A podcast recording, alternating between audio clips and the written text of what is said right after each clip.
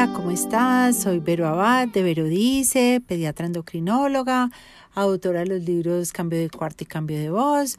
Hoy vengo a hablarles de pubertad lenta o de retraso constitucional del crecimiento o de pubertad tardía, maduradores lentos. Esto es un proceso de la naturaleza el cual está en el espectro de la normalidad y son niños que empiezan su desarrollo puberal mucho más tarde que el promedio. Entonces, por lo general, a los niños hombres les apremia muchísimo eh, tener esta pubertad tardía porque eh, su talla no se ve reflejada, todos los amigos se les pasan, no tienen cambios pues como de, del cuerpo masculinos y se angustian mucho. ¿Cómo sabemos que mm, tiene una pubertad tardía y que todo está bien? Pues tenemos que ir al médico que nos revise, al pediatra endocrinólogo y que vamos a encontrar. En los hombres, la pubertad normal es la, el aumento del volumen testicular entre los 9 años hasta los 14 años. Entonces, los niños hombres que estén cerquita a los 14, 13, 13 años y medio, casi 14, y al examen físico tengan un volumen testicular de 3 centímetros cúbicos, o sea, todavía como de un niño y con poco, por ejemplo, vello púbico entonces puede decir uno que tenemos que investigar por qué esa pubertad no ha arrancado. Entonces medimos eh, las hormonas y vemos que esas hormonas están bajitas para la edad, la LH, la FSH, la testosterona total. Y hacemos una edad ósea, que es un carpograma, y vemos que tiene una reserva ósea de un niño de 11 años y medio o 12 años. O sea, por lo general dos años o más de retraso. Este retraso es un ahorro en el banco del crecimiento porque le falta crecer tanto como al niño de los huesos. Entonces, cuando ya descartamos otro tipo de patologías, sobre todo porque a veces hay unas pubertades que no arrancan, eh, digamos que en las niñas no arranque el botón mamario a los 13 años y en los niños no arranque el aumento del volumen testicular a los 14, pues obviamente tenemos que averiguar que no sea una causa metabólica como un niño postcáncer por un tratamiento que tuvo o una enfermedad crónica maltratada o, o algún medicamento que esté tomando o que tenga eh, una, un trastorno de la conducta alimentaria que no esté consumiendo la suficiente energía para el ejercicio que hace.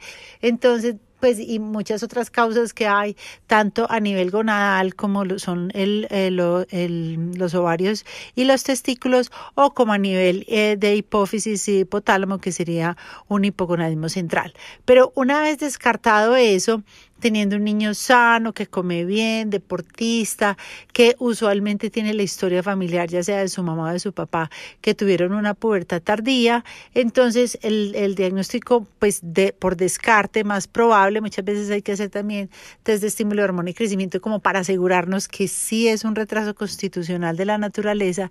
Entonces lo que les debemos dar a los niños es eh, como todas las explicaciones para que ellos entiendan que lo que está esperando la naturaleza es empezar la pubertad con una buena estatura para poderse estirar bastante y crecer más.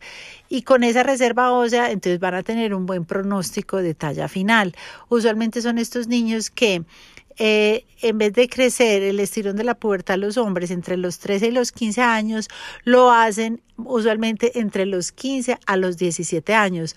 ¿Por qué? Porque empieza en pubertad cerquita a los 14 y necesitan un año de hormonas que empiecen a subir para eh, eh, al año después empezar el estirón.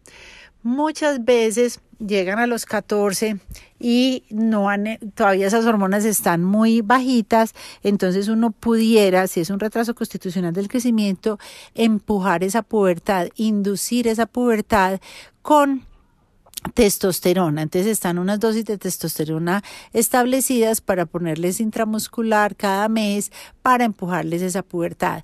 Este empuje usualmente es entre tres, máximo seis meses, porque ya después ellos arrancan solos y no podemos seguir poniendo testosterona eh, por tiempo indefinido, sino dejar que ellos arranquen, arranquen solos.